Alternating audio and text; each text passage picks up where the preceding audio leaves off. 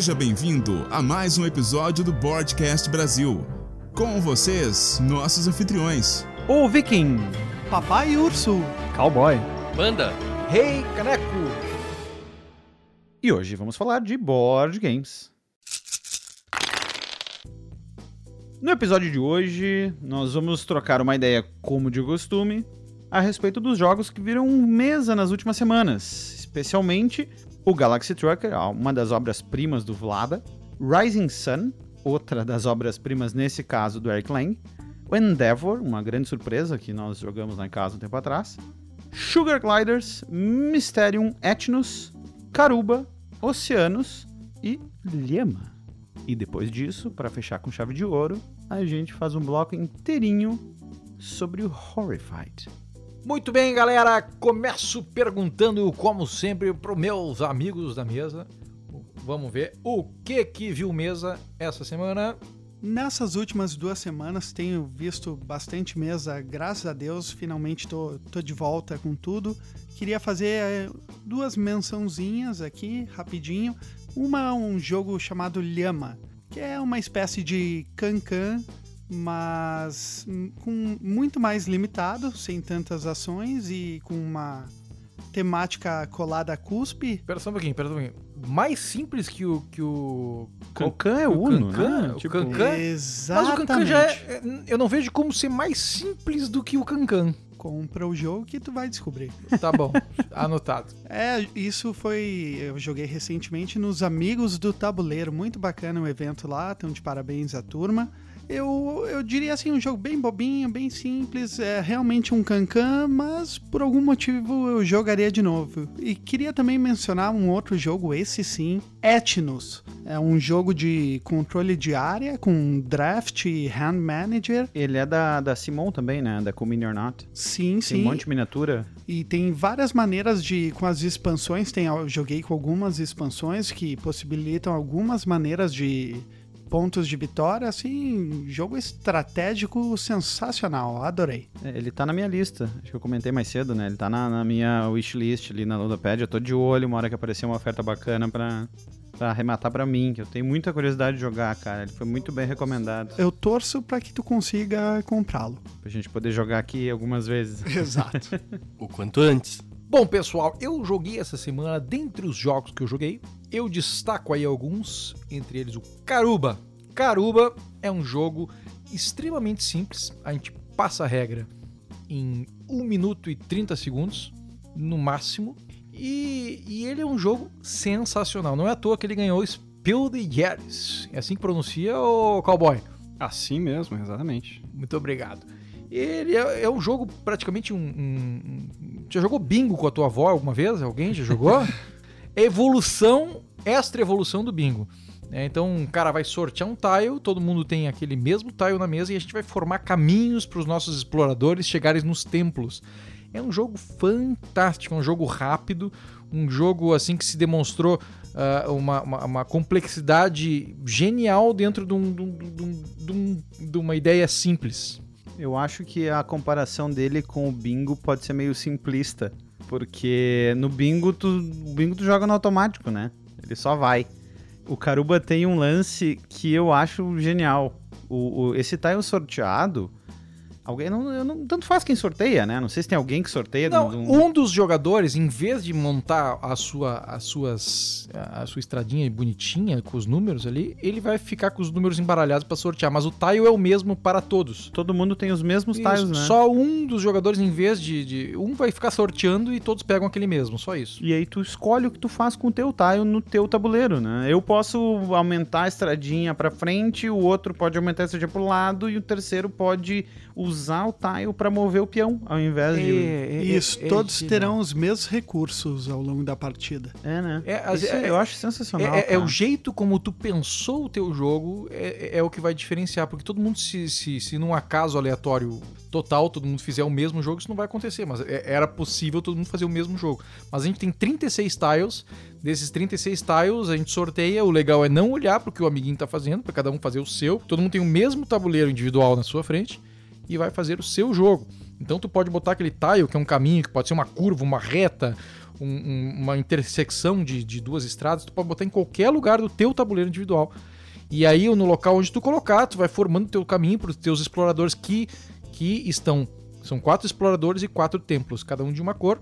Cada explorador vai ter que chegar no seu templo da sua cor para tu ganhar a pontuação. Então todo mundo sai com os mesmos exploradores e os mesmos templos nos mesmos locais. Todo mundo sai com a mesmíssima configuração inicial. O que vai modificar é onde tu vai lançar o teu tile e cada um vai montar a sua estratégia. E eu acho que é legal dizer que tu tem que perseguir estratégias diferentes dos teus adversários, né? Tentar fazer Porque mais tu- ponto, né? Cara? Não Exatamente. adianta jogar igual. Porque um jogador pode estar construindo um caminho que vai chegar antes num templo, mas tu opta por descartar o teu, teu tile pra mover o teu, teu bonequinho e chegar antes dele lá, né? Eu sou péssimo nesse jogo. Eu sempre tento formar um caminho que liga todos eles e aí acaba. Chega por último em todos. É. Eu sou um cara bom nesse jogo. Eu ganho assim bastante vezes. Eu não sei porquê. É um jogo que eu vai ter que ver mais mesmo. mas, é- mas o que? Tu, tu chega, alguém canta o tile e tu tem duas possibilidades do que fazer com esse tile. Tu tem duas possibilidades. Ou tu joga fora o tile, ou tu coloca o tile. Mas por que, que eu jogaria fora? Vocês me perguntam aqui agora. Ninguém perguntou, eu imagino. Por quê? Obrigado. Porque eu poderia andar. A gente olha o número de estradas que tem aquele tile e a gente anda com nossos bonecos. Então, a possibilidade da gente andar com os bonecos em direção aos templos é descartando o tile. Ou eu descarto o tile, ou coloco ele no tabuleiro para formar caminhos, para permitir para eles. Então, em algum momento, tu vai ter que descartar, porque senão tu não, tu não vai andar com ninguém. Cara, é um jogo simples e maravilhoso. E rápido. E chegar antes do adversário é importante, porque tu soma mais pontos. O primeiro que, chega soma mais pontos, Isso, né? existem quatro, existem quatro cores de templos, né? E os templos têm do 5, 4, 3 e 2. O primeiro explorador que chegar ganha 5, o segundo 4, 3 e 2, consequentemente de cada cor. né? Então o importante é chegar com o primeiro, tu vai garantir mais pontos, né? É estratégia. Eu acho um jogo muito interessante pra tu jogar enquanto tu espera os amigos chegarem pra jogar outro jogo. Bem observado. Reganek comentou há pouco que tem que ver mais mesa porque ele ganha. É porque a gente aqui tem um caderninho onde a gente anota todas as jogatinas e todas as vitórias de todo mundo. Então a gente faz um, uma espécie de ranking aí no, no final do ano pra ver quem ganha mais. Aí o cara quer aproveitar um jogo em que ele se dá melhor pra fazer ver mais mesa. Isso não é de todo mentira, na verdade é de todo verdade. Mas a, a gente casualmente hoje, que bom que tu falou, hoje a gente jogou a jogatina de número 150 desde o início do caderno. Hoje foi a jogatina número 150 aqui do nossa nossa mesa de O jogos. início do caderno é o quê? Um ano o e pouco? início do caderno Uns faz, dois anos? Desde, eu vou te dizer agora a data do início do Quinta. Quinta-feira passada. Não, não, não. Eu acho que é 2017. Deixa eu ver aqui. 8 de 7 de 2017 eu comecei a registrar, na verdade. Tá, E mas começou isso o caderno. São, são 150 dias de jogos. 150 dias Não de são jogos. 150 não, não, não. partidas, né? 150 dias de jogatina. Computados, é verdade. Mas acho que vai tudo vai computado aí. né? Não, tem, tem alguns jogos privados aí. É que tu não tá nesse time. Ah, eu não sou, não sou convidado. ah, Não, não, não, não. Mentira. Além desse caderno, nós temos outro que é o caderno da Glória, onde eu só anoto os vencedores de cada jogo. Mas isso é um- uma, uma característica particular do nosso time. aqui. Tá, e os copy, como é que tu faz? Vai anotar todo mundo? Todo mundo vai, todo mundo Isso, que participou, vai, Todo vai, mundo vai ganhar a venceu, vitória, perdeu, todo mundo venceu. é. Casualmente, foi- hoje, o que- o 150, hoje todo mundo perdeu. Iremos falar mais tarde. Não, não, não. Opa! Antes. Tá, mas isso, isso é assunto pra daqui a pouco, gente. A gente também jogou, isso já faz um pouco mais de uma semana, foi o Galaxy Trucker, né?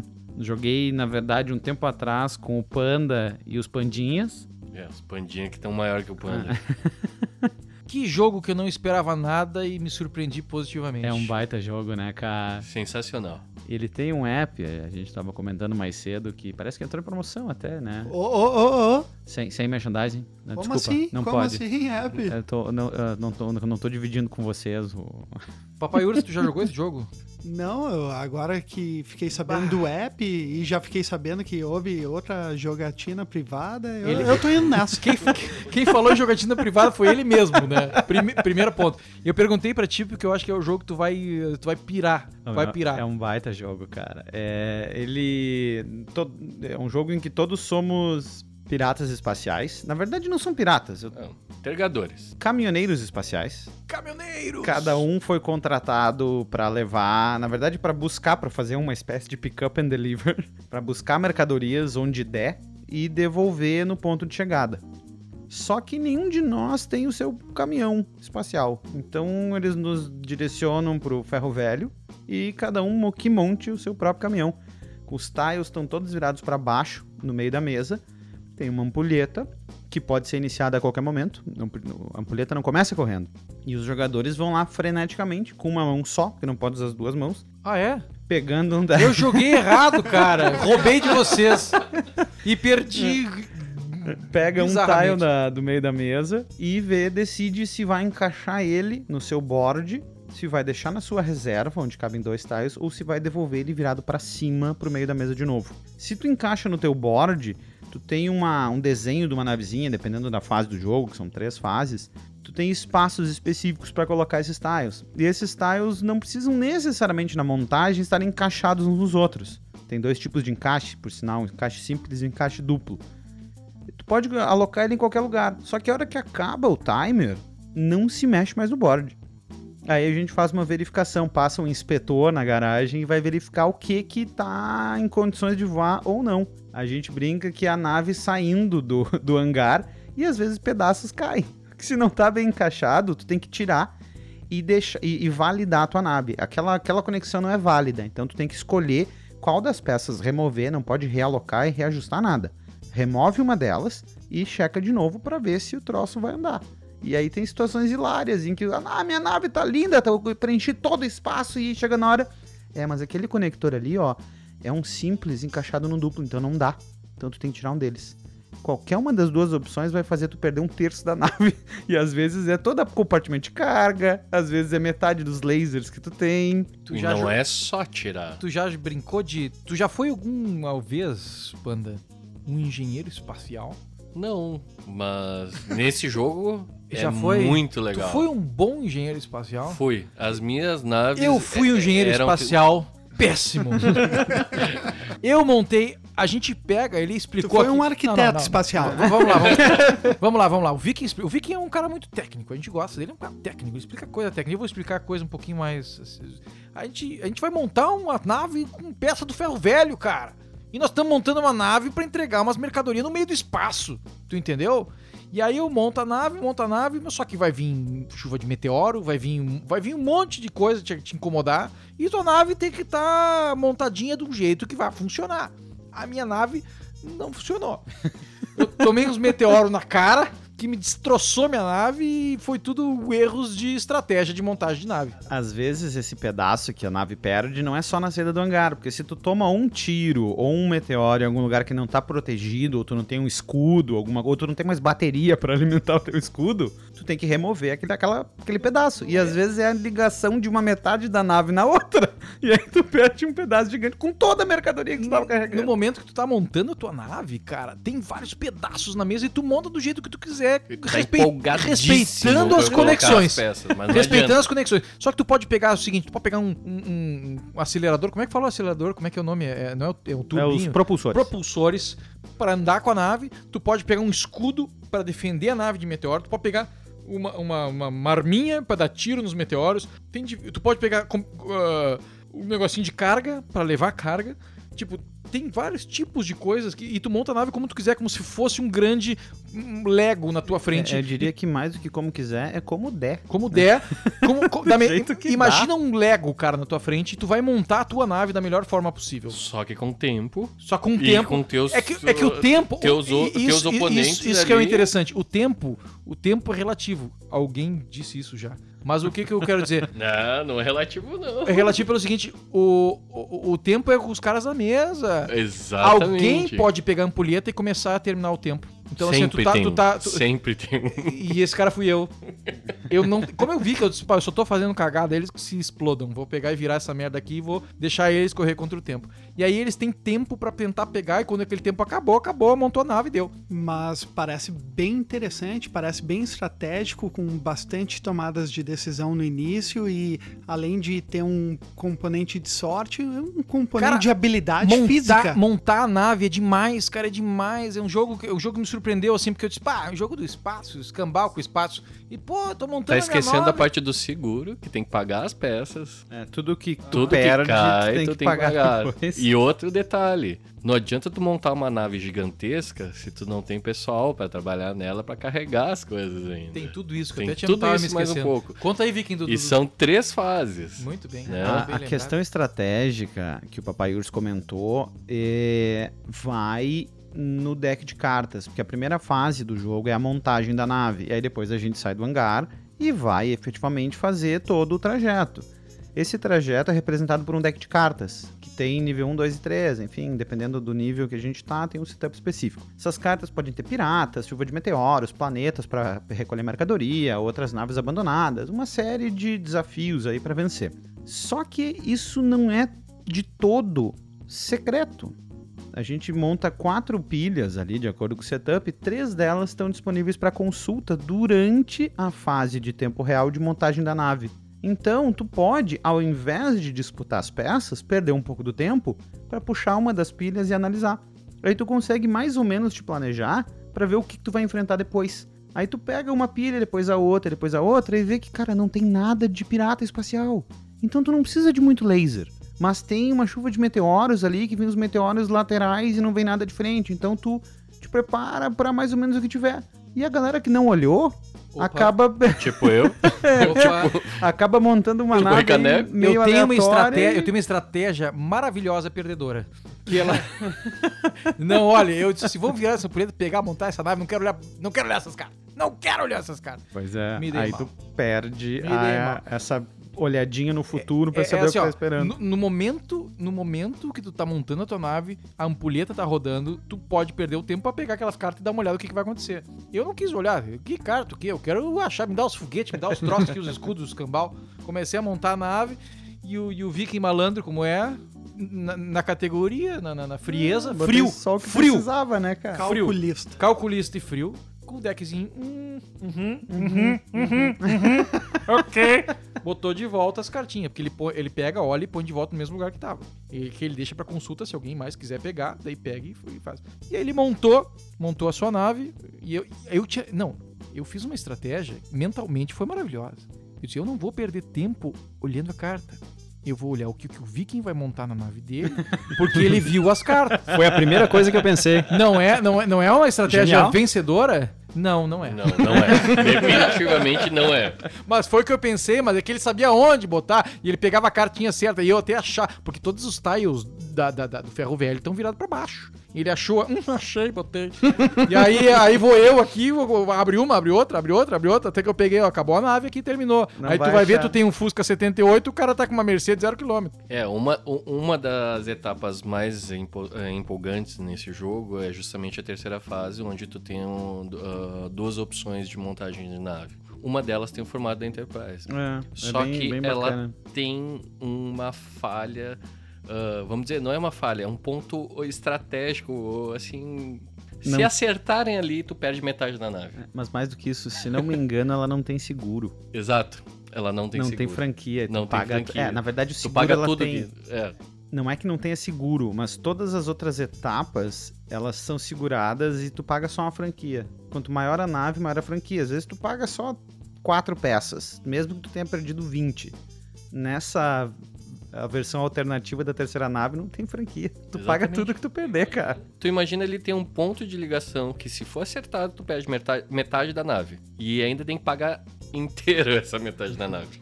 Essa me parece uma boa oportunidade pra quem tá lá por último, sabe? Que vai perder o jogo e vai pro tudo ou nada.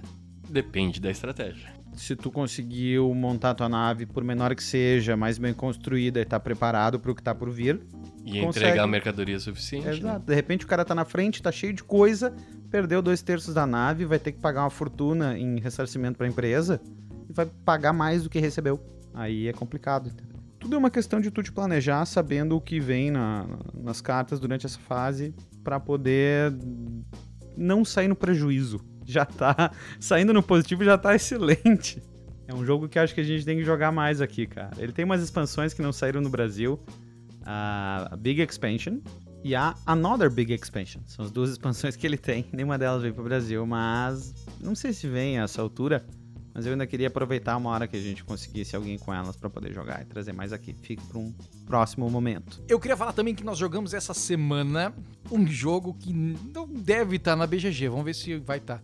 É porque esse jogo é um jogo antigo. Eu não sei como é que eu consegui esse cara aqui. É o Master de 1985. Um jogo de perguntas e respostas sobre ciência, história natural, uh, que mais? Artes, esportes. Cara, mas de 85. Então, é, foi praticamente uma, uma, uma, surra, porque nós jogamos.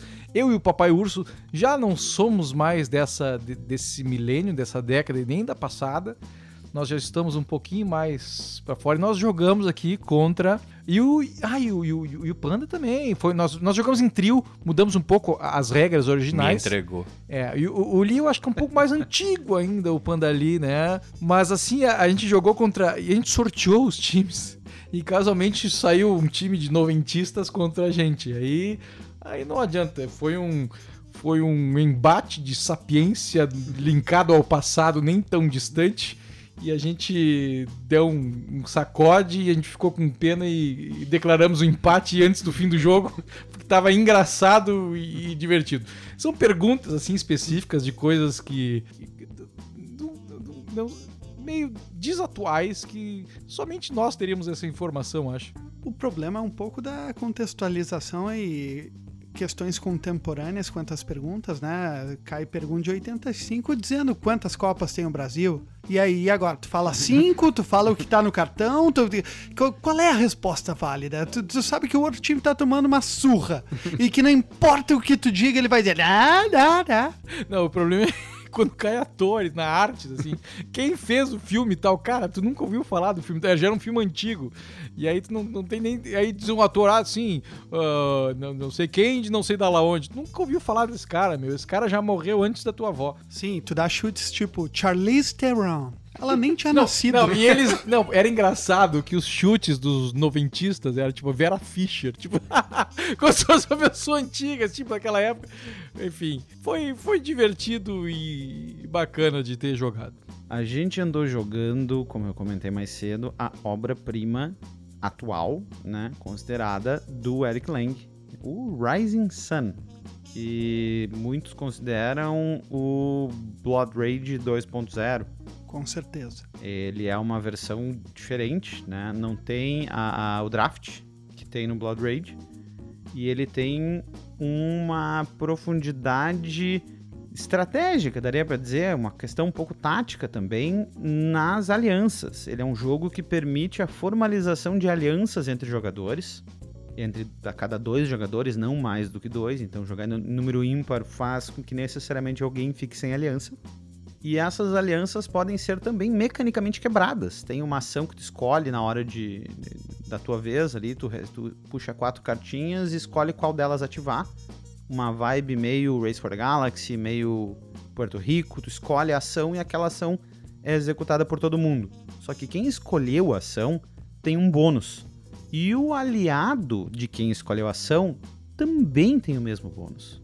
Por isso, se aliar com alguém é importante, porque tu também recebe o bônus quando ele escolhe a ação dele, exceto a ação de trair. Quando alguém pega a ação de trair, ela imediatamente e necessariamente quebra a aliança e a pessoa tem uma penalidade, perde honra, né? Só uma pergunta: a ação de trair é aleatória ou tu escolhe? Não, é, tem duas fichas no deck e tu sempre puxa quatro. Então, no máximo, tu vai ter duas trair na mão e outras duas Mas opções. tu sempre tem a opção de não trair. Sempre e tem a opção quando de tu não trai, trair. tu é um traidor, então. Não é assim, ah, caiu trair, eu traí. É, não, tu escolhe. Tu é um Tu traidor. optou por Tu trair. optou por trair, trair. Exatamente. demais. É, é uma questão estratégica, que tu tem alguns bônus. Tu aumenta a, a tua presença no tabuleiro, porque tu não. Tu simplesmente troca duas fichas, du- duas miniaturas dos adversários, quaisquer, em quaisquer lugar, por duas tuas. Então tu aumenta a tua presença no tabuleiro, de graça.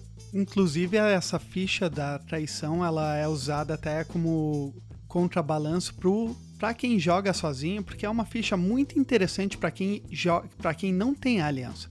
É assim que ele faz o balanceamento de quem não pegou a aliança porque os outros vão ter penalidade ao pegar essa ficha, então não é interessante que eles peguem. A penalidade, no caso, é perder um ponto de honra, né? A honra é o desempate do jogo. E, não, também, nada e também quebrar a aliança, né? Sim, quebrar a sim. aliança também é uma penalidade grande, que tu não pode ser o primeiro, porque senão tu vai na jogada do outro. É, aí tu o não outro vai já não vai se aliança. beneficiar, exatamente. Então é, é um caminho para quem não tem aliança pegar a traição. Então, se ele é o último a jogar, é quase certo que vai sobrar uma traição para ele pegar. Se os outros estão evitando, Mas é um jogo denso, muito bom, cheio de tomadas de decisão o tempo inteiro e, e quase sempre tu tem muitas decisões para tomar.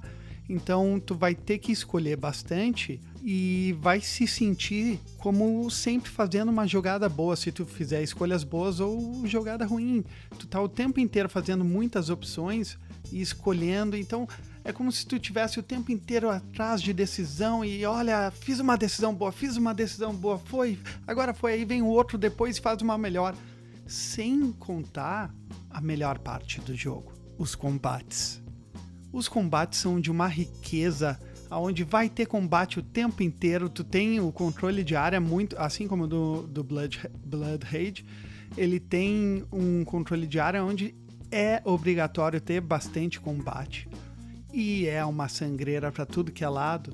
E ele te possibilita tantas formas de vencer o combate, ou de diminuir teus danos, ou de aumentar danos para os outros. É maravilhoso. Da mesma forma que o Blood Rage ele tem algumas províncias em que ah, tem determinadas recompensas e tem província que não vai ter combate porque vai pro Ragnarok, coisas assim. No Rising Sun ele tem uma ordem de províncias onde vai haver combate. Então tu sabe onde vai ter combate no começo do turno e onde não vai ter. Então tu consegue ajeitar as tuas tropas, colocar mais aqui, mais ali e evacuar elas de uma província que não vai valer ponto no final do turno. E no combate, tu pode ativar determinadas etapas. As etapas que não forem ativadas com moedas, elas não acontecem. Essas etapas são Harakiri, onde os jogadores eh, sacrificam as suas próprias tropas por ponto de vitória, por glória, né? É, Que são os pontos de vitória. esse, é sepulcro. Sepulcro, é, tomada de refém, que tu simplesmente elimina uma das unidades do teu adversário se tu botou mais dinheiro do que o outro. Se essa ação ocorrer e tu vencer ela. Exatamente. E- Ah, E, cobra pelo refém depois do combate. Isso, exato. Porque o, o de todo o dinheiro que sobra no turno, ele não fica pro próximo turno. Ele vai fora. E no começo do próximo round, tu vai receber só o income da tua facção como ela é no início do jogo. Tu não, tu não acumula nada de um turno para outro. Então tu tem que fazer o melhor uso possível disso agora para não sobrar dinheiro porque é bobagem. Tu não vai conseguir acumular riqueza para depois. E todo o dinheiro que tu usa no combate, ele serve para, como a gente comentou mais cedo, ver quem vai executar aquela ação. Então, às vezes tu nem tá interessado em executar ela, mas tu quer impedir que o adversário faça. Então tu põe mais dinheiro do que tu acha que o outro vai botar pra, bom, ele botou duas moedas, tu botou seis pra garantir que aquilo não vai acontecer. Tu não tá interessado, mas bom, então ninguém faz nada porque eu não quero. No final do combate, quem venceu o combate fica com a região e quem perdeu o combate põe todo o seu dinheiro fora, o dinheiro usado, né, no combate, e recebe todo o dinheiro que o vencedor usou no seu combate. Os combates acontecem nas províncias por ordem. Então, às vezes é interessante se tu, tu vai ter um dos primeiros combates, mas vai ter outros combates no decorrer do- do- da ordem, perder os primeiros combates para juntar mais dinheiro para garantir vitórias nos próximos, né? Contratando Ronins, ganhando mais pontos de glória, com unidades perdidas, que é o, o Cântico dos Bardos ou algo assim. Ele é um jogo que te permite fazer essa modulação aí desde o início do combate, esperando os seguintes. É, novamente, cheio de tomada de decisões, né? Tanto em relação à escolha das alianças, a fazer as alianças, a escolha dos tiles, a como administrar as tropas, controle de área, controle de moeda, de recurso. É sensacional, onde ninguém. cheio de reviravolta. Até a última rodada tinha três pessoas para vencer o jogo e ninguém sabia quem ia vencer. Tudo foi num último combate sangrento e não, não tinha como se prever. E dos cinco jogadores, quatro ficaram ali a dois ou três pontos uns dos outros, né? Ficou bem apertado. Esse é um jogo que, inclusive, nós temos à disposição, não é nosso, mas é de um amigo próximo, e ele tem todo a caixa completa do Kickstarter, então ele certamente vai estar vendo mais mesa, e a gente vai tentar fazer um review dele no futuro aí, com um pouco mais de, profundidade. Ah, esse final de semana, joguei um joguinho interessante, indicação do, do Viking, tava de aniversário, ganhei de presente, ah, chamado Mysterium. Ah, é um jogo muito interessante, é um co-op assimétrico, onde aconteceu um assassinato numa casa, ah, numa mansão, e os jogadores representam médiums que estão tentando desvendar esse assassinato. Só que um dos jogadores é o fantasma do morto. E ele vai tentar passar informação para os outros jogadores sobre quem assassinou ele, em que cômodo e com que arma isso aconteceu. E como é que ele passa essa informação? Ele, ele lembra as cartas do Dixit, assim. Ele tem ilustrações muito ricas e eu vou passar uma ilustração pro jogador e ele tem que tirar dali a informação que eu quis passar. Meu Deus. É- Ela é muito bacana. É cara. sensacional. E eu posso passar mais de uma carta pro meu jogador. Então aconteceu, acontece situações muito engraçadas, Tá, assim. e pode passar o jogo? Pra mim, emprestado? Pode, pode, pode passar o jogo. E ele é muito interessante, assim, Pô, porque cowboy, tem que trazer esse jogo aqui, cara. tu vai adorar esse jogo. Eu adorar. já adorei já na Adorei. descrição. Eu tinha, tinha. Eu tava jogando de fantasma. A gente jogou quatro partidas seguidas, porque todo mundo queria ser o fantasma. Então acabava uma. Não, eu não, quero agora, ser o fantasma, eu agora quero é ser fantasma, eu agora quero é ser minha o vez. fantasma. E tinha. Eu passei duas cartas pro amigo, tinha um personagem segurando um balão e um personagem voando num balão. E eu queria representar um artista, né? Que era o, o, o assassino, e ele olhou assim: padre do balão! Eu, foi o padre. É verdade, é, eu acho. Se Então- não foi o padre do balão, foi o Jairzinho. É, então é muito interessante porque nem sempre a informação que tu tenta passar é a informação que a pessoa capta. Mas qual é o contexto no jogo? É tipo o sonho do, do, do personagem? Ele sonhou aquilo porque. É, Como Mas eu- ia ser legal se fosse assim, não sei se é assim. É um jogo espírito. Não, não, mas assim, ó, o cara, o que que ele foi deitar, dormiu e sonhou com, sei lá, uma. E aquela- ele, sim, ele recebe essas visões. Ah, uma visão também- médium- também é legal, Isso, cada visão. médium recebe uma visão. Legal. E eles têm que tentar interpretar essas visões, só que eles correm contra o relógio, eles têm um tempo, assim. Se acabar o tempo, acabou a sessão e aí eu... Um dos jogadores que está jogando é o assassino? Não. Não, não, não. Ah, Os tá, assassinos são personagens que estão ali, né? Hum. E, mas a, a grande questão é que é essa, é que tu, a informação que tu passa, nem sempre ela é recebida. E como tu tem uma quantidade limitada de cartas, às vezes tu passa a melhor carta e o cara não interpreta o que tu queria. E aí Sim. agora tu tem Deixa cartas eu- horrorosas. Deixa eu te fazer uma pergunta agora. Agora essa pergunta eu vou fazer porque é, é linkada ao Dixit, que tu comentou. E eu vou te questionar e vou te dizer. Ah, tu jogando como fantasma, tu deu uma, uma- uma carta, pá, tu botou ali uma carta que tinha um jardim e então tu tava querendo dizer que o jardineiro era o assassino. Eu sei que tem um jardineiro, não tem? Eu já li um pouco a É, respeito jogo. pode ser. Tá. E aí, na próxima vez que tu jogar, se alguém jogar essa mesma carta, tu já tem essa manha. Pô, ela já jogou comigo antes e eu já tinha dito que essa carta aqui era o jardineiro. Ela vai interpretar da mesma forma que tu interpretou. Não tem esse problema Ah, de com- rejogabilidade. Com certeza. O grupo com quem tu joga pode, pode ter uma Pode influência. pegar vícios de cartas passadas, de fantasmas passados. Mas, mas tem uma outra questão. Isso pode atrapalhar. Porque eu tenho uma quantidade limitada de cartas. Eu posso querer usar essa carta para dizer outra coisa e a pessoa vai perder uma rodada porque ela foi direto naquilo que a gente tá acostumado a usar. Sim, mas tu vai querer dizer só informações do assassino ou mais alguma coisa? Não, é uma escala, assim. Primeiro, eles têm que identificar os assassinos. Ou assassino. Depois, eles têm que identificar o local onde o crime aconteceu. E depois, a arma com que o crime aconteceu. Só que tu tem sete turnos pra todos os médiums resolverem essas três etapas. Não tem um jogo assim do. Sei lá, desses, desses comuns assim que tinha antes. O detetive. E. Aí, Capitão Mostarda no. no... Cap- Coronel, Coronel Mostarda. Mostarda. Isso aí, Por isso favor, aí. não rebaixe. Opa. É isso aí. Aí tinha, eu me lembro, tinha esse jogo, cara. Isso, tem, tem, tem uma relação. Mas é muito interessante esse joguinho. Ah, eu sei que o Viking já jogou também, ele tem algumas críticas aí até. É, na verdade eu joguei ele duas vezes só e eu não sei se o meu grupo é meio gamer demais e a gente achou ele meio, sabe, faltou alguma coisa, mas tudo que eu ouço falar dele é só muito bom. Né? É, é que ele depende muito da, do, do jogo do fantasma. Se o fantasma não tiver ali pela. né? Não conseguir passar a informação do jeito certo. Mas Já a pensou- gente deu muita risada, Já muita risada. se for um fantasma zoeiro que põe nada a ver com o jogo? Ah, mas que aí não dá, aí não tá jogando Não, o jogo, não, né, não cara? tá, não tá. Aí, aí tá jogando pra não ganhar, aí não faz É, sentido. não faz sentido nenhum. É, a, a minha crítica é que naquela época, pelo menos, eu não sei se de repente a gente não jogou alguma coisa errada, porque eu sei que ele tem umas três, quatro versões diferentes de regra.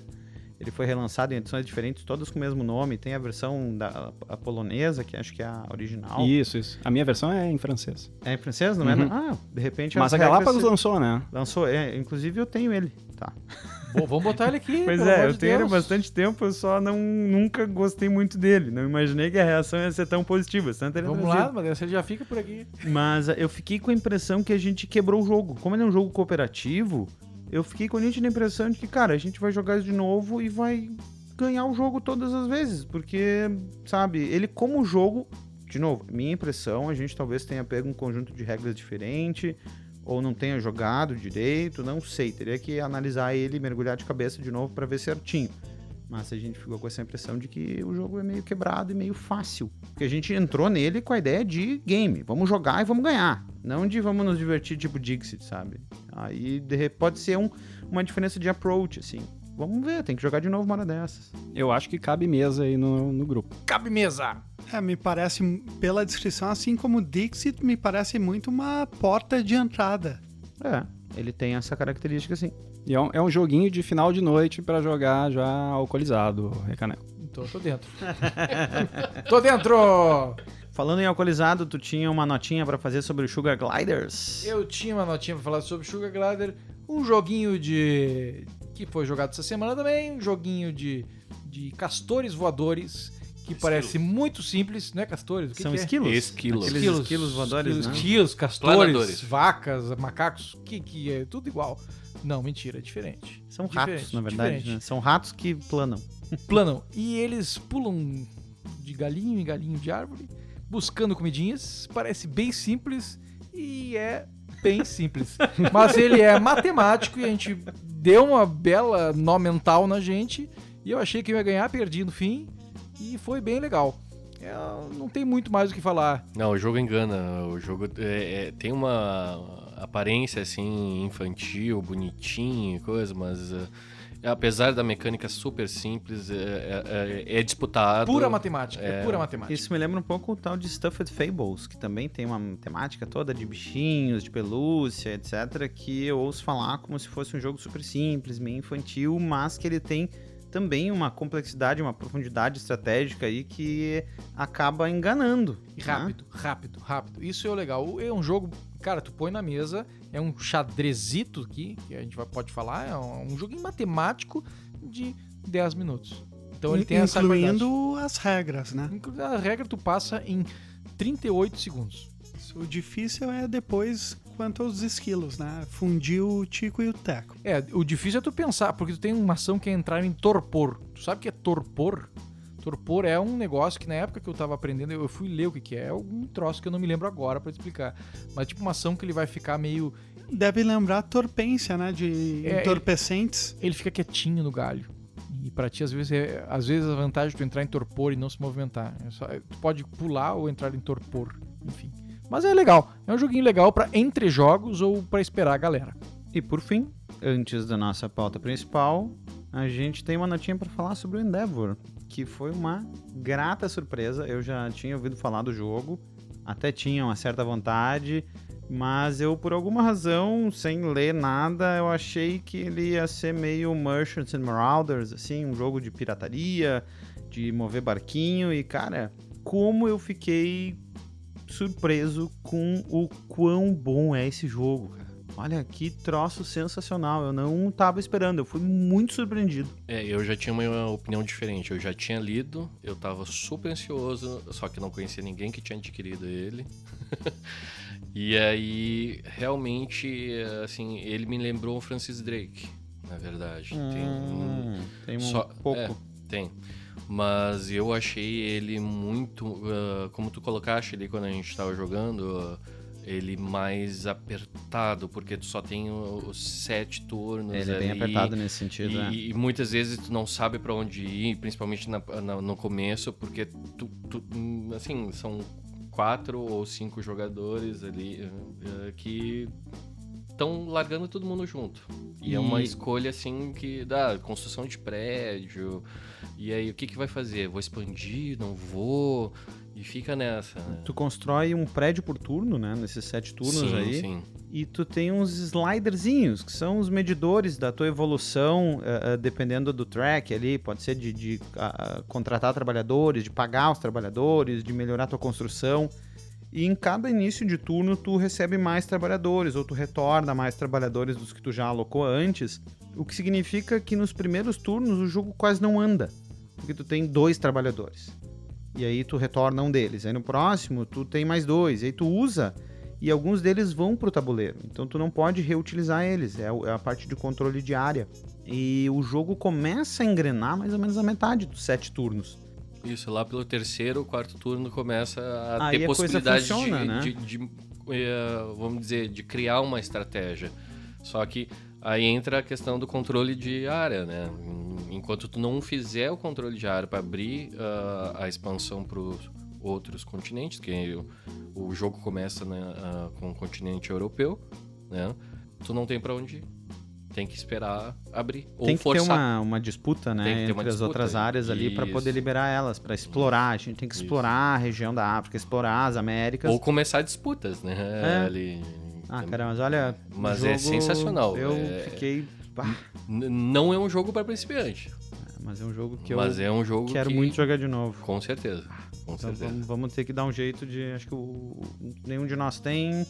Vamos ter que arrumar mais alguns amigos que tenham aí. Seria rude apresentar esse jogo sem um alerta amigável. Você está prestes a participar de uma das histórias mais estranhas já contadas. Ela vai te empolgar, ela pode te chocar e talvez até te horrorizar. Então, se você não estiver disposto a submeter seus nervos a tamanho estresse, agora é a sua chance de. Bem, você foi avisado. Vamos falar de Horrified. Joguinho que a gente jogou hoje. Eu uma vez só, mas o pessoal jogou duas hoje já, né? Hoje sim. Mais algumas outras vezes quando chegou aí. É verdade. E olha, esse jogo é um cop. Ah, eu não gosto de cop. Ah, eu não gosto de cop. Pô, quem é Esse que vai não gostar. gosta de co-op, Gosta cara? sim, é um cara. jogo. Senta e joga. Co-op é bom. Eu sei, eu tô xingando quem não gosta. tá no meio xingamento. Ah, eu não quero. Joga esse, experimenta, experimenta. Não diz que não gosta sem experimentar. É um jogo com uma arte linda, uma arte. Eu achei que tinha um cara que era diferenciado demais. Eu cheguei aqui pronto pra falar dele e o Viking já me deu uma cortada aqui. Eu digo, bah, tem um louco aqui, cara. O cara fez o jogo, desenhou, o cara é foda demais. Que é o tal do. Como é que é o nome dele que eu pensei que fosse? O Próspero o Hall. Próspero, ah, o tal do Próspero. Depois eu O parei. italiano, né? O Próspero. Próspero. Aí eu pensei, quem é que tem essa bosta desse nome, né? Desculpe o Próspero que nos ouve aí, nosso fã. o Próspero aí que tá, né? Todo o pessoal da colônia Do- italiana, é, chamada Próspero, né? Aí ele disse, cara, não vai falar essa bobagem. O Próspero é um, é um time de caras, uma empresa que desenvolve. Eu disse, bah, era a minha segunda opção. Mas é, é um jogo, assim, uma arte maravilhosa. É uma arte de monstros da Universal Studios Monsters, que... Que, como é que eu posso dizer? É uma arte antiga, não sei de que década. É uma, No dé- ar. uma, uma década de 60, talvez? É que na verdade ele Alguns puxa, anteriores. né? a- a- ele é inspirado nesses personagens de filmes de horror que são da década de 70, 60. 70, É, eu não me lembrava são o nome muito da antigos. década, né? Sim, alguns desses filmes são em preto e branco, hein? É, Pois é. o Frankenstein, o Mas a, monstro lá. mas a arte antigos. do jogo respeita isso, não traz, Sim, não sim, traz traços sim. modernos, traz Não. esse tipo de traço que eu achei fantástico. É o clássico. A, a mensagem que o nosso querido cowboy leu pra vocês, no momento que tu abre a caixa, é a primeira coisa que tu se depara. Tu lê aquela mensagem, tu já fica horrorizado. É um aviso, é um aviso. É um aviso, é um aviso. Me É. lembrou o- a caixa do Dark Souls, né? Que eu tava comentando mais cedo. Tu abre ela e tu dá de cara com um aviso bem grande. You died. É, Só pra tu entrar no clima do jogo, né? É, eu fico muito feliz que nós aqui, o Podcast Brasil, possa trazer assim em primeira mão pra você esse jogo, que é um jogo muito atual. Ele foi lançado ano passado, foi 2019, né? Ele foi lançado nos Estados Unidos, ele não chegou ainda pra cá. É um jogo que a gente, que é um jogo de, de pontos de ação, cooperativo, rolagem de dados, pick up and deliver, uh, point-to-point movement. Tu pode jogar solo e com setup variável. É, eu achei interessante que tu vai enfrentar dois, três ou quatro monstros diferentes, né? O time todo. E, e esses monstros eh, dá uma rejogabilidade muito grande pro jogo, porque você vai enfrentar o Frankenstein, o Homem Invisível e a Múmia. Depois pode trocar para o monstro do lago e assim por diante. Então tu joga e cada partida é diferente, porque cada monstro para derrotar ele, ele tem um minigame que precisa ser resolvido. Já que tu citou aí essa questão do 2, 3 e 4 monstros, é um conselho do jogo que tu jogue com dois monstros num level beginner, né, novato, três monstros intermediário e quatro monstros, olha, nem me convide. Ah, que a gente jogou em três monstros, né? E diz que a primeira partida foi. A primeira vez que tentaram em três monstros, perderam. Sim. Hoje conseguiram vencer. E aí na nossa partida foi assim, ó. Olha- Por uma rolagem de dado. A última rolagem de dado do jogo. A gente ficou muito, muito, muito frustrado. Muito frustrado, mas uma frustração boa. É, eu ia dizer, é uma frustração. É uma boa, frustração né? gostosa. Sabe A aquela gente frustração fez o que gostosa? pôde, sim. A gente fez o que pôde, juntou tudo assim, ó, e a gente ficou, a gente chegou no nosso limite. O nosso limite o que, que era? Bom, a gente tem uma última chance. E essa chance a gente se agarrou nessa chance e disse, olha, vamos na chance. E não deu certo, mas poderia ter dado. Mas foi assim um jogo que a, a gente sente que a, que a matemática dele é muito precisa, porque a gente quando ganha, ganha apertado. E quando perde, perde muito apertado também. Então a gente tem que ser ah, muito preciso para fazer nossos movimentos tá, tá numa, numa, numa sinergia todo mundo, né? Com, a gente tem cartas especiais, uma cada um, e a gente tem que saber o que, que todo mundo tem, saber as habilidades de cada jogador que estiver ativo na mesa. Todos nós temos que que estar bem conectados, bem atentos, para que não hajam cagadas que possam nos estragar todo o jogo. A finesse do jogo ela é bem justificada. O- a- essa empresa, Prospero Hall, que eu não sei exatamente como se pronuncia, ela é responsável por uns, cara, uns jogos sensacionais. A gente tem aqui para aguardando a estreia, por exemplo, Joss, que é inspirado na propriedade intelectual, né, do filme incrível. Assim como todos esses filmes desse jogo. Tubarão, né? O filme. Sim, sim, sim, o Tubarão do, do Spielberg. O Boardcast Brasil já já tem o exemplar e estamos esperando mesa para daqui a pouco vai sair aí. Assim como toda a API desse do, do Horrified. É, são filmes que estão certamente com propriedade intelectual que não é barata de pegar e fazer. Eles têm uns jogos, cara, incríveis. O, o, o, o jogo é assinado pelo time de designers, né? Mas a gente sabe que quem, que- quem, quem liderou essa equipe foi Peter Lee, que também tá por trás do. que foi lançado acho que ano passado, o jogo de estratégia do Funkoverse, que é com Funkos, aqueles bonequinhos cabeçudo. E ele também fez um jogo que a gente já jogou aqui algumas vezes e é sensacional. O Lords of Waterdeep é dele. Antes da Prospero Hall. Ele, ele é responsável pelo Lords of Waterdeep e alguns outros jogos que levam a temática do D&D, que é o Castle Ravenloft, o, o Wrath of Ash, Ashalton, alguma coisa assim. O, o próprio Legend of Drizzt e os Tiranos da Umbra Eterna, que foi lançado aqui no Brasil há pouco tempo. Sim. Todos eles dentro dessa temática e são jogos muito bons que trazem a temática pra dentro do tabuleiro, pra cima da mesa, sabe? E é uma sensação que a gente tem jogando o, o Horrified, que ele, ele envolve a gente na ideia do monstro caçando os jogadores, a gente tentando encontrar cura pra salvar o, o, o lobisomem, que na verdade não é uma criatura a ser morta, é uma criatura a ser salva. Então a gente tem que É, O que eu achei interessante é, é essa forma de derrotar os monstros, ela não é matar os monstros necessariamente, né?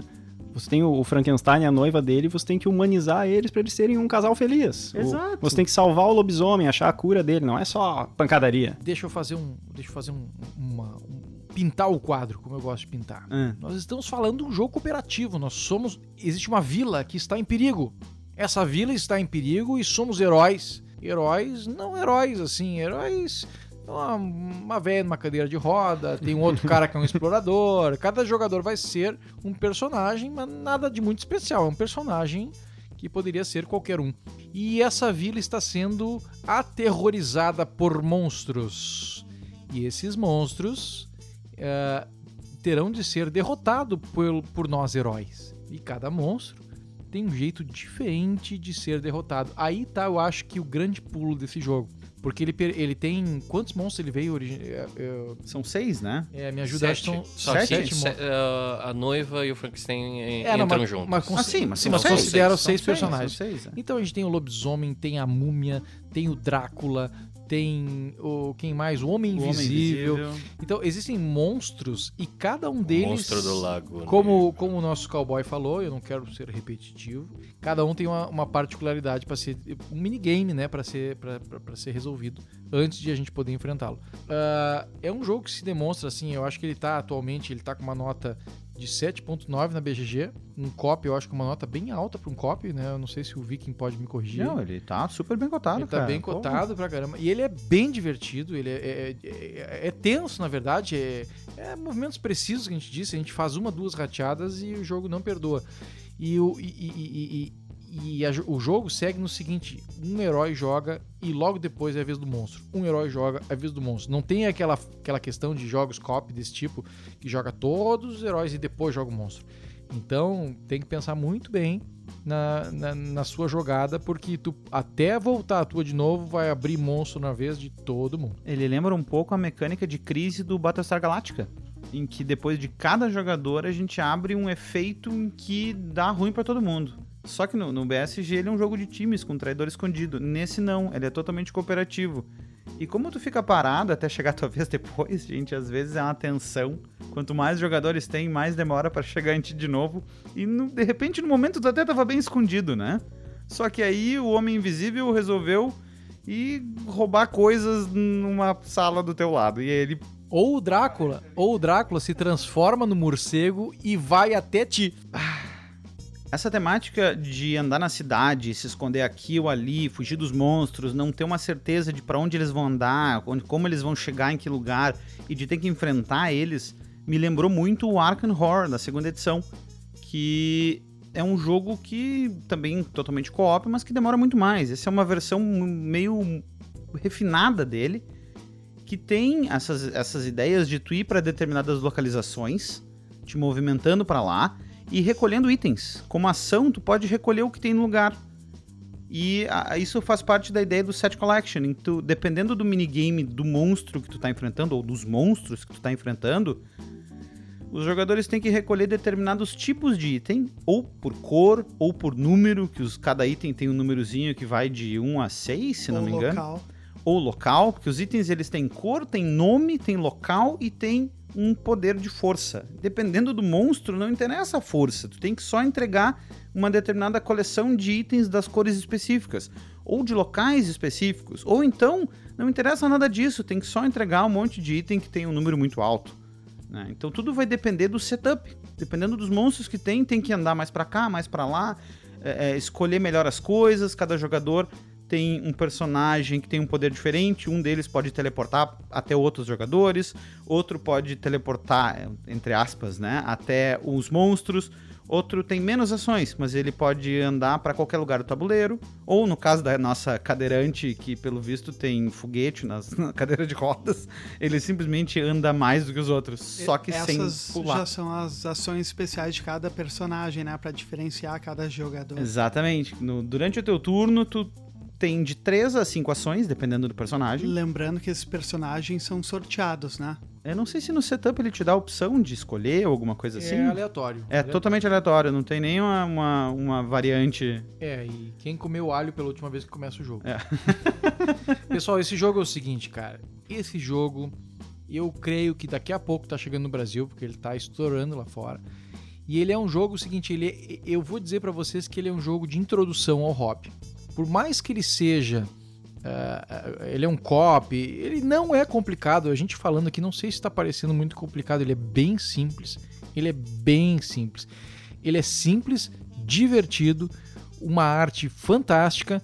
E, e, assim, ó, eu acho que se tu botar a mesa aí, como é um cop, tu pode trazer pessoas de repente que não conhecem o Robin, os caras vão se apaixonar pelo Robin. É, só fazendo um adendo aí, seu comentário, ele é um jogo simples de jogar, de aprender e de jogar, mas difícil de jogar Ah, bem. dif- difícil de jogar bem, é. Por É- isso o lado cop entra bem assim de mesclar Mas em esse, termos de esse jogo, esse jogo te permite, tá? Tu escolher o nível de dificuldade. Tu pode jogar com dois monstros, três monstros ou até um modo challenging com quatro monstros. Modo suicida, né? É, suicida. Eu, eu acho deve ser assim muito complicado jogar quatro. É, vamos ver, um dia tá aí, tá aí para nós o desafio. Eu acho que a gente tem um grupo com pessoas bem inteligentes e aí eu posso me botar dentro que daí Aonde? eu fico eu fico eu, eu, eu fico junto com os inteligentes aí e só surfo na onda. Mas eu acho que a gente pode tentar um dia. Primeiro a gente vai tentar um dia ganhar com três e depois vamos depois vamos pro, pro desafio ganhar com quatro. Falando em simplicidade, ele é um jogo que cada personagem tem de uma média de quatro ações. Algum, um, tem, um deles tem três, que é o que move com mais facilidade, a cadeirante tem cinco, porque ela não tem nada de especial, mas é uma média de quatro ações. Essas ações são muito simples. Ou tu anda um espaço, ou tu coleta itens, ou tu ajuda um aldeão a se mover, uma pessoa da cidade que tá perdida em algum lugar. Sendo tanto puxando ele ou empurrando ele para espaço adjacente ao seu. né? Tu pode fazer com que ele venha até ti, chamando, assoviando, vem cá, ou mandando ele entrar naquela porta, como alguém comentou hoje. Olha, naquela porta, corre pra lá. E o cara vai, porque, né? Pois então. A, Porque tu é um herói. Ah, é? a voz de comando é o que importa, né? E o jogo é isso aí. A, a outra ação possível depende do minigame do boss, do, do, do monstro É, que tu tá entrega- entregar os itens coletados, Ah, né? E tu pode dividir. distribuir os itens, é verdade, entre distribuir todo mundo item. que tá na mesma sala. E, e entregar também já no. É, que aí depende do minigame. É, é- Uma é coisa, uma coisa monstro. muito importante que nós não falamos agora, que foi o, o que aconteceu hoje, é como a gente perde o jogo. Eu ia falar isso agora, as condições Tá. de derrota. Ah, Existem duas condições de derrota do jogo que a gente tem que ficar atento e, e já aconteceu as duas formas comigo. Então é uma- não é assim, é, só, só cuida essa. Existem duas condições de derrota. A primeira é um marcador de mortes que pode chegar no máximo até 6. Se tu conseguir a sétima morte, Se os monstros conseguirem a sétima moto. É porque o jogo é co-op, Rei Caneco, ele não tem traidor, tá? Tá. Aí, então, se os monstros conseguirem a sétima morte, nós todos perdemos. Tá? A sétima morte pode ser de aldeões que estão ali eh, correndo pelo, pelo, pelo, pelo, pelo tabuleiro, porque o que acontece? Os, alde- os aldeões surgem com cartas. Em algumas cartas que vão abrir, eh, surgem os aldeões. E, os- e cada aldeão, ele surge num lugar do tabuleiro e ele em cima tá escrito para onde é que ele vai, que é o local seguro dele. Se ele chegar nesse local seguro, a gente consegue não só salvar uma vida, né? Como pescar uma carta. Que é uma carta que vai nos auxiliar na nossa jornada. É, mas se o monstro chegar atacar ele, ele não tem defesa, é um, é um, é um villager é, ali que tá. É, como é que eu posso dizer? Ele é, Indefeso. Indef- Era a palavra que eu tava buscando. Indefeso. E ele morre. E nós vamos aumentar a nossa lista de morte, que no máximo pode ir a 6. Se chegar a 7, perdemos. E outra forma de perder é um deck de cartas de monstro. Porque ele vai jogar um herói, deck de cartas de monstro. Um herói, deck de monstro. Um herói, deck de monstro. Se o deck de monstro acabar, a gente perde. Lembrando que esse deck de monstro é o, é, é o que vai acontecer com os monstros. Os monstros vão mover, os monstros vão andar, o monstro vai se transformar num morcego, vai pra lá, vai pra cá. Então tu tem uma, uma- uma- um deck de coisas que vai acontecer e é um herói, um monstro. Um herói, um monstro. É, é isso aí mesmo. Na vez do monstro, a gente revela uma carta, a qual vai apontar quantos itens a gente coloca no tabuleiro para serem aponta- ah, coletados. Além disso, vai dar uma descrição de qual é a carta que faz alguma coisa especial em referente a algum dos monstros. E depois vai ativar os monstros. Os monstros vão andar, alguns monstros vão andar. O monstro principal, que é o que tem uma chaminha, que a gente chama ele de Frenzy Monster. esse daí é o que mais vai ser ativado, porque em muitas das cartas tem essa chaminha. E eles vão atacar, usando um dado. O ataque é mais ou menos assim, Viking. É um ataque que tem 3 em 6 chances de causar um de dano, que significa ou descartar um dos itens que o jogador está carregando, ou a morte imediata de quem não tem defesa ou de um aldeão. Duas chances de errar, que é um dado, uma face em branco no dado, e uma chance, que é apenas uma das seis, que é uma exclamação. E aí cada um dos monstros tem uma habilidade especial. Um deles, que a gente jogou hoje, era o lobisomem, que causa esse dano em todos que estão naquele local. Que foi que nos fez perder o jogo no final, né? Outro Homem Invisível, por exemplo, faz com que ele esqueça o pessoal que ele tá atacando e siga para tentar caçar um dos aldeões que esteja no jogo. Que são justamente os indefesos. Exatamente, as pessoas que não têm, de- que não têm como descartar nada para se defender. E assim, a- terminando essa fase do monstro, volta pra fase, vai pra fase do herói sequente. do próximo jogador. E isso me traz o primeiro dos dois defeitos aí que eu vi no jogo. Dois defeitos? É, cara. Um é típico de cops, que é a questão do alpha player. É, eu vi isso não muito nesse nosso jogo. É porque a gente jogou pouco, né? É, mas eu on- a gente jogou Isso é um ontem. defeito, mas também é uma virtude, né? Nós em joga- muitos momentos. Nós jogamos ontem e um dos jogadores saiu assim, muito chateado. Disse, Pá, eu vou jogar outra coisa, não gostei e tal. Mas, mas por quê? Ah, chegou minha vez, não fazia nada, pegava o meu personagem e já, já tinha uma jogada pronta pra mim. Exato. Isso Pois é um é. problema, isso é um problema. Esse segundo ponto é o problema do downtime. Porque com a- o escalonamento do número de jogadores, tu tem justamente uma espera muito grande entre a tua vez de jogar e a tua próxima vez de jogar. Isso acaba sendo meio aliado à questão do alpha player, de uma forma que espanta jogadores novatos ou jogadores que estão estreando naquele jogo ou que não tem uma voz muito ah, ah, ah, não necessariamente de comando, mas que se sentem um pouco mais retraídos para dar sua opinião. Mas isso tudo é muito uma questão de como encarar um jogo É cooperativo, como né? encarar. Eu acho assim, o alpha player, cara, tem que ter um discernimento de deixar os outros jogar um pouco. Se o alpha player for um cara muito absoluto, muito sisudo, assim, fica um jogo só dele. É, é difícil, né, cara? O é downtime, uma o questão- downtime eu não concordo muito, cara, porque o downtime é o seguinte, tu tem uma... Normalmente pode ter uma perk card que tu pode usar a qualquer momento, tem que estar Não, não é olhando... qualquer momento, lembra? É só no turno do. Sim, do- dos mas a heróis, qualquer né? turno de um outro jogador tu Sim. pode usar. Mas então tu poderia, tu poderia, tu, tu tem alguma coisa pra fazer no turno dos outros. E o jogo, cara, tu tá, é, é, tu- tu- a tua jogada é, é- é encadeada com a de todos os outros. Então tu pode também é, pensar junto com a galera, não só fazer a tua e parar. É aí que eu queria chegar. É uma questão de encarar o jogo cooperativo não como um jogo de quatro jogadores. É um jogo em que eu não tô jogando com o meu personagem, tá todo mundo jogando com os personagens de todo mundo. É uma mesa redonda, é uma, uma tem que haver uma sinergia, uma confluência de ideias, tem que haver uma discussão para a gente poder trazer para a mesa a melhor solução possível. Assim, passa pelo pela batida de martelo do jogador. é meu mas turno. isso é todo cop, né? É, mas Exato, mas é, que co- eu tô- é é co-op. exatamente o que eu tô dizendo. Todo co-op tem que ser encarado assim. Se ele é um jogo cooperativo e tu não tem nenhuma informação fechada, ele é um jogo comunitário. Tá todo mundo jogando junto. É que nem a gente jogar, o, como eu dei o exemplo do Arkham mais cedo.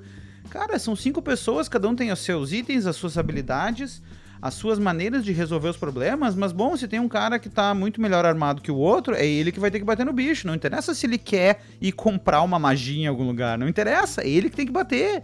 E é uma decisão do grupo. Perfeito, mas esse jogo ele não tem tantas decisões óbvias assim.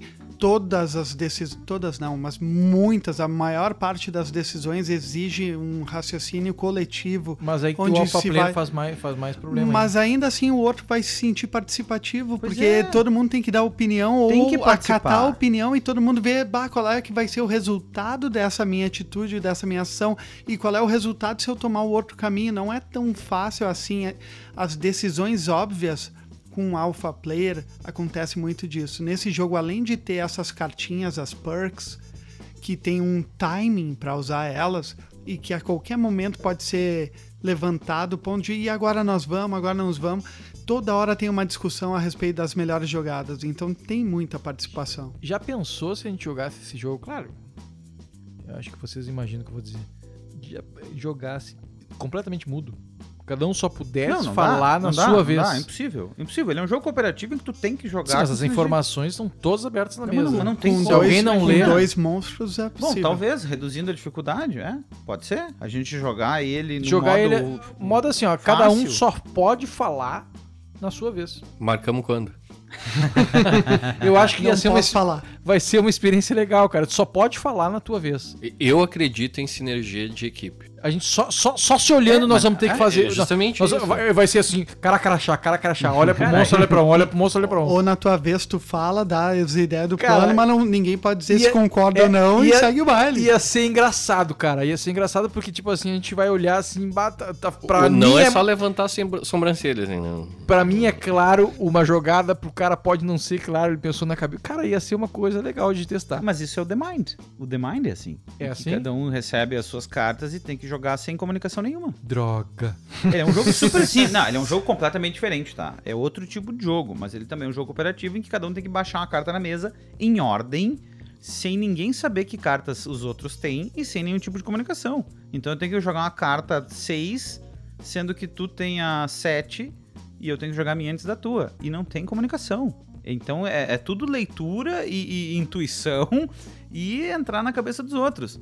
Só que é um jogo ultra simples. É só isso. É baixar a carta numa, num deck numerado de 1 a 100. Jogar um jogo desse sem comunicação, é, difícil, cara. é! É que a gente, a gente tá falando do- do- de um problema, não do jogo, mas do, do- do tipo de jogo que é Sim, de, de que como tem encarar o jogo, Play. né? De como o grupo faz com que a coisa funcione. Mas mesmo assim, ah, fazendo essas duas analogias que o Vicky colocou ali entre o Arkham e o Horrified, é simplesmente diferente, porque ah, o jogo Horrified é muito é um copy muito mais moderno, a dinâmica dele é muito mais rápida. Sim, é Entendeu? incrível, cara. Então eu acho que esse downtime que tu fala realmente são ah, acontece quando tu tem pessoas de- ah, jogando ah, que não tem o mesmo equilíbrio, não tem a mesma sinergia. Daí. É, é, se tu Isso- vai esperar só a tua vez pra jogar, ele Sim. fica impossível. Sim. Mas realmente, a, a- na verdade, o downtime, é, é, o termo downtime não se encaixa tão bem quanto Sim. é, eu fiz parecer não, mas é um quando... downtime. É um downtime. É, só que eu tu continuo jogando. menos, tu- Não, tu- tu é, mas é, eu continuo jogando, exato. porque eu sei que é o teu personagem... demais pra, pra tu- Isso, isso, todo mundo tem que jogar junto.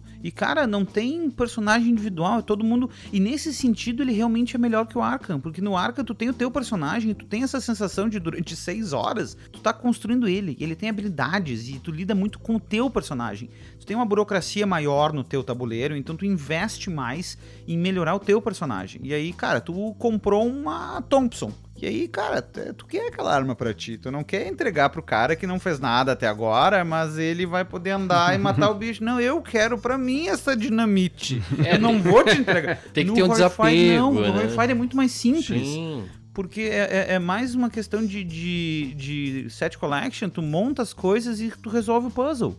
Então ele favorece essa interação do grupo como grupo, mais do que como cada um com o seu próprio personagem. Essa elegância que ele tem é o que mais falta no Arkham, né? É, Eu porque até, o- até os itens, eles são coletivos, né, de certa forma, assim, o item sozinho ele não faz nada, ele Isso. faz isso em conjunto com outros itens e... É, o item ele não tem um poder específico dele, né? Ele tem uma característica que serve em conjunto com outras características de outros itens para um fim bem específico de acordo com o que diz no monstro que tu tá É, enfrentando. E falando de co-op, assim, eu acho que ele, ele tem uma matemática muito redonda. Ele não, ele não dá muito espaço pra cada um jogar por si. É diferente de um zombicide em que tu tem uma rolagem de dados e. É ah, eu vou fazer o que eu quero fazer, azar de vocês, eu Exatamente. acertei o dado, tá tudo certo. Ah, eu quero, eu quero bater. É, se, Eu quero- se, se tu É cometer. É muito mais legal. É, se tu cometer muitos erros, eles se acumulam e não tem como ganhar. Mas isso é investimento em personagem. No Zombicide tem o mesmo problema. que Tu ganha XP, tu evolui, tu escolhe skill. Então tu tem um investimento no teu personagem e tu quer fazer com que ele dê certo. Eu senti isso jogando Kingdom Death Monster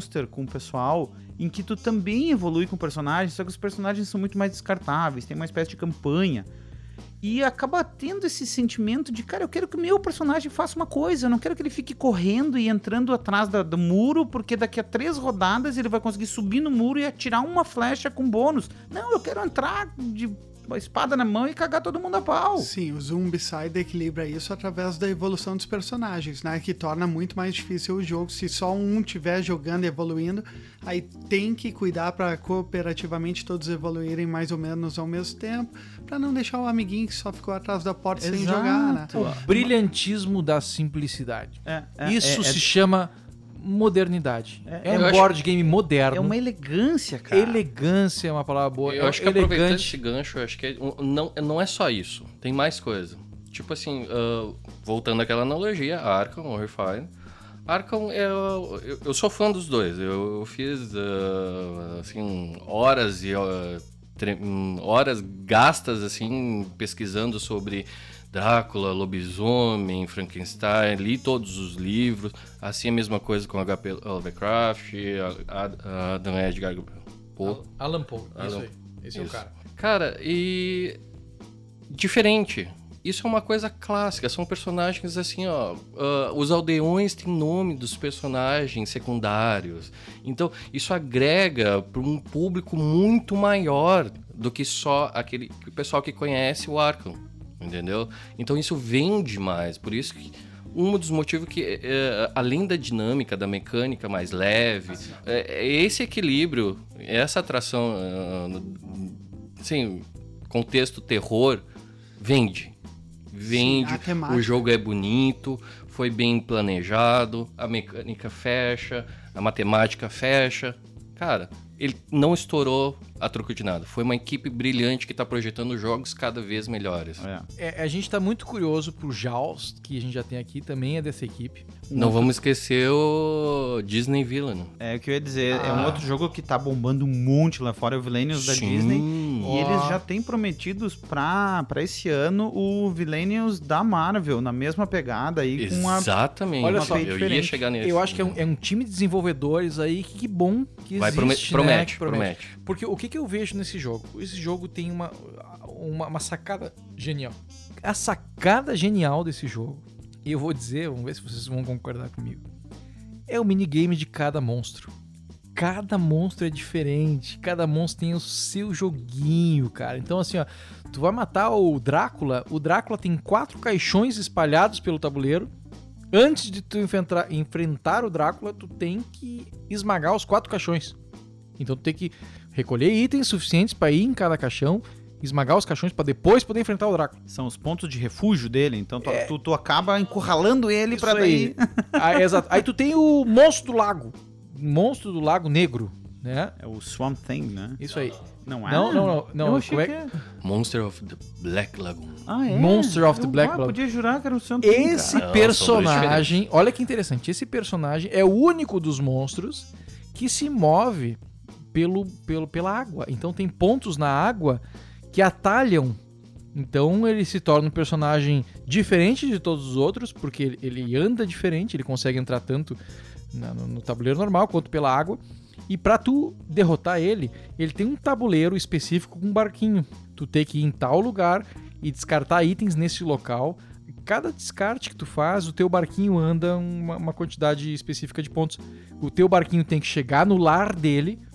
E assim que o teu barquinho conseguir chegar no lar dele, tu tem condições de derrotá-lo. Tu tem que encontrar ele e fazer ação específica pra derrotar ele. Covil. É, Uma, Covil. uma diferença entre esses dois monstros é um negócio que eu comentei mais cedo. No caso do Drácula, pra, de, pra destruir os caixões, tu tem que juntar cartas de uma cor específica e de um valor a- acima de um X. Seis. Acima de 6. Isso. Então tu tem que ir lá e quebrar o caixão dele com com uma soma de cartas vermelhas, se não Vermelhas, me engano, vermelhas. de valor Vermelhas, 6 ou mais. No caso do monstro do lago, só, só interessa a cor.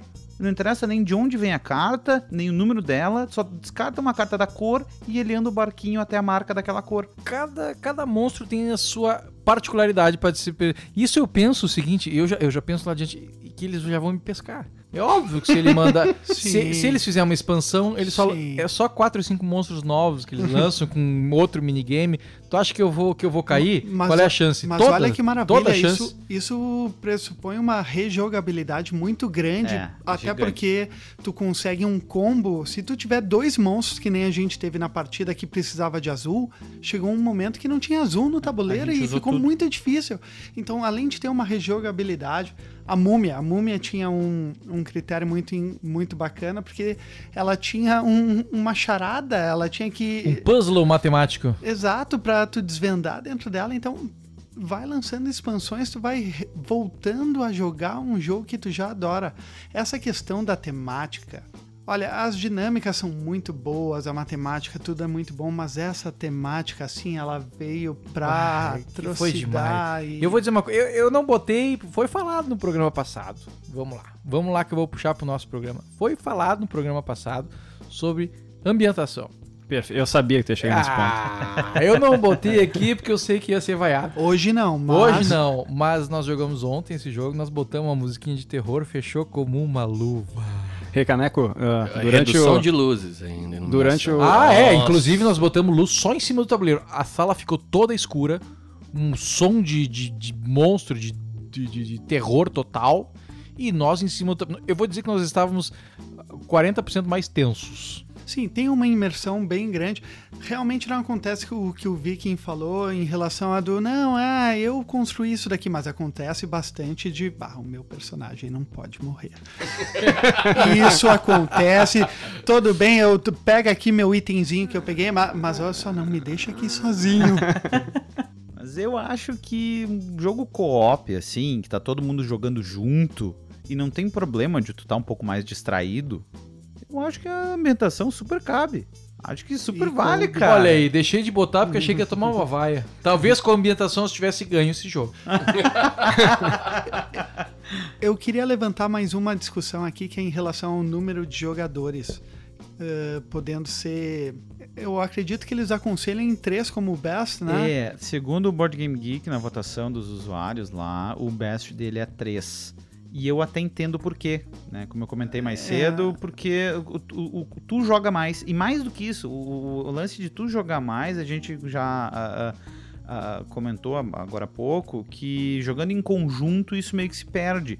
Mas é um pouco mais fácil, é uma questão de mecânica de game mesmo, de tu controlar o que vai acontecer com o teu personagem se tu tem menos etapas de monstro até chegar nele de Né, tu novo. não fica tanto tempo parado, né? Exatamente. É, não, jogando não, em não cinco, Eu necessariamente o teu, não é mas de é cada exposto. personagem. exposto. É, jogando em Exposto. 5 é mais difícil Porque de vencer. parada tu não fica, lembra? Porque tu, tu, tu joga e tu só vai jogar de novo depois de cinco monstros jogarem. Então, a chance de algum monstro vir e te pegar se tu ficar razo- relativamente exposto é gigantesca. Então, jogando em menos pessoas é mais fácil, de repente tu tem aí que adicionar um nível de dificuldade maior quando for jogar em três. Mas a gente jogou em quatro e em cinco. E em 4 para mim foi maravilhoso, porque tem essa exposição e eu acho que tem que ter exposição. Tu tem que se preocupar com o futuro, tu tem que estar o tempo inteiro cuidando o que, que os monstros vão fazer, traz um critério legal. Em 3 tu não vai dar tanta atenção para isso, e não sei. Agora, em 5, realmente levava um tempo até tu jogar de novo, a dificuldade aumenta, tu participa menos. Uma, uma coisa também importante de ser dita é que o jogo tem uma matemática tão brilhante que tu não pode relaxar em nenhum momento. Quando a gente acha que matou um monstro e tá resolvido, isso não é bem assim. Existe um- uma mecânica que tu troca o foguinho do monstro ativo, que é um monstro que mais se habilita, para um monstro mais próximo. Eu digo por experiência que eu joguei um jogo com três monstros ontem e nós ficamos por um monstro e nós tava relaxando, tá, só vamos finalizar aqui, tu joga tu, tu joga tu, e nós perdemos. Porque ele age mais do que ele agia antes. Ah, nós perdemos, tava um monstro só no tabuleiro, nós tava assim sobrando e quando a gente viu, pô, perdemos o jogo. E hoje nós perdemos de novo o jogo e nós já tínhamos derrotado um monstro, não tinha? Em 5 pessoas nós perdemos. Nós perdemos também e nós já estávamos com os dois monstros pra morrer bem encaminhados e nós já tínhamos matado. Quem é que nós tínhamos matado? O Frankenstein. Nós tínhamos matado o Frankenstein e, E a a noiva dele. Ele entra com a noiva e ele, É, nós na verdade, a tínhamos gente não conseguido. mata. Não, não matamos. Nós, a nós, nós, gente educa eles. nós educamos eles a, a A gente viver em sociedade novamente. É, nós tornamos eles humanos pra eles viverem do amor e depois eles morreram junto com todos nós e os aldeões ali. Fizemos um casal de namorados humanos pra morrer junto com nós. Mas ele tem uma questão interessante dos, de alguns copies, que é. Ele tem um. Ele é climático, ele tem um, um clímax no final, assim, ele caminha de uma forma em que tu tá muito perto de ganhar e muito perto de perder ao mesmo tempo. tu não ganha fácil e tu não perde fácil. O a jogo minha impressão é termina essa. no final mesmo. Ele não- Isso. Não, é diferente de um Pandemic que tu pode calcular e, cara, tá ganho o jogo com meia dúzia de rodadas de É, agora é só é, rolar ali. Por mais que meia dúzia de cidades se percam aqui, tu faz a conta e não tem galho e era isso. Esse aqui não, a gente fez as contas e, cara, tá perdido. Aí não, mas se fizer diferente, aí pode ser que ganhe. Aí vamos lá e aí perdemos. tipo, na última. perdemos num detalhe, cara, mas foi uma, uma- foi uma frustração boa, como já foi dito. Foi um jogo muito bom, cara. Eu tenho muita vontade de jogar de novo e eu acho que ele tem que ver mesa mais seguido, velho. Vamos tentar com uma ambientação aí, o super top, vamos. Agora eu senti firmeza. Vamos E botar eu, umas velas e eu aí. quero saber agora de vocês, pra nós finalizar, que a gente nos falou bastante, e se ele vai pra mesa, vai pra coleção, que, pra onde é que ele vai? Cara, eu não tenho ele, mas se tivesse, ele ficaria na mesa. Eu acho que ele fica ali, ó, pau a pau com o Arkham, que é um dos meus jogos favoritos. E ele certamente viria à mesa com mais frequência, porque ele é mais leve, ele é mais elegante e ele tem uma rejogabilidade maior. Olha, não sai da mesa. Pessoal, pra mim foi uma grata surpresa. Um jogo moderno, um jogo bonito, cheio de monstros bacanas, cheio de, de, de mini-jogos pra, pra, pra ganhar deles. Eu vou dizer que foi o melhor copy que eu já joguei. Não me lembro de um copy mais legal que esse. Tá? Então, pra mim, não sai da mesa. Eu tenho que co- concordar com os meus anteriores aqui, realmente não sai da mesa. Gostei muito dessa versão copy. Eu acho que eu. Ainda bem que eu não tenho, porque senão eu jogaria ele até enjoar, assim, de não poder jogar nunca mais, porque a temática maravilhosa, a dinâmica maravilhosa, muito equilibrado, sensacional, não sai da mesa. Pra mim também, não sai da mesa. A, a matemática dele é muito fechadinha, assim. Ele, e esse clímax no final, pra mim, é, é sensacional num jogo co-op. Então, não sai da mesa. Vocês têm certeza que eu preciso comentar isso? Sério, gente? Eu sou fã de cop. Adoro terror. Conheço todos os monstros clássicos, já li todos eles. Vocês têm certeza que eu preciso falar alguma O coisa? voto do Lee tá bem desenhado. Ficamos agora no aguardo dos próximos lançamentos da Prospero Hall, que tem aí outras PIs muito bacanas. O Esqueceram de Mim tá vindo por aí. Olha só. É, de volta pro futuro, é, é, eles estão com esses jogos aí entre esse ano e o próximo, tá tudo no forno. É, vamos, a Boardcast Brasil vai tentar buscar umas cópias pra poder fazer um review pra vocês. Vamos tentar fazer o possível. E se vocês curtem o Broadcast Brasil, imagino que se estão ouvindo até esta altura do episódio, é um sinal muito positivo. A gente lembra que a mídia de podcast ela, ela se espalha de uma forma um pouco mais orgânica. Então, sugira para os seus amigos. Passe no seu grupo do WhatsApp, no seu grupo do Facebook, nos sigam no Instagram, no Facebook, temos a página do Podcast Brasil também. Participe com a gente comentando nos posts na própria Ludopédia, mandando um e-mail pra gente no podcastbrasil.gmail.com, sugerindo pauta, fazendo reclamações, mandando perguntas, pedindo foto dos me do... Foto dos membros? Não. Ué? Pedindo nudes os membros. 100 minutos! 3 por 4 hein? pedindo... Nada. Quero mais saber. Lembrando que já tem fotos do jogo no É nosso verdade, Insta. no Instagram já tem É. fotos aí, uns sneak Inclusive, peeks uma coisa da que nós não galera. falamos. Vem com Mini. Ah, eu deixei passar essa aí. eu não esqueci. Ai, quase ficou esquecido. As, Obrigado. as, as minis saem na foto, é só As procurar no Instagram na podcast. Foto, cara, miniaturas dos monstros, tem coisa melhor. Pois então, aí estamos finalizando o episódio. O Viking falou tudo onde você pode nos achar. Nos procure também no e-mail. Qual é o e-mail? Já foi também o e-mail. Assim, ó, reclamações, né? Cobrança de dívidas e, e afins. Tudo com Papai Urso. Esse é no e-mail do Papai Não, Urso. não, né? senhor, não, senhor. né? Estamos sempre à disposição. Espero que vocês tenham gostado do episódio. Nos mandem críticas, nos mandem sugestões. Se vocês mandarem sugestões, a gente pode falar que eh, a chance do, do seu comentário ser ouvido é imensa, porque a gente não recebe tantos comentários assim. Então, se você tem alguma dúvida, alguma coisa, mande para nós, a gente vai tentar replicar nos episódios. Lembrando que o Podcast Brasil é membro da maior rede de podcasts do Rio Grande do Sul, a Podcast. Mas é encontram isso, alguns che. outros podcasts parceiros dos mais variados temas. Vale a pena, gente, vale a pena. Rei Caneco, em nome do time, diz tchau! Especialmente, e aí vem o meu segundo, minha segunda crítica, quando tu tem jogadores demais. Ó, tem um cachorro na janela. Essa é a nossa companheira aqui, a Juju, que às vezes participa dos episódios.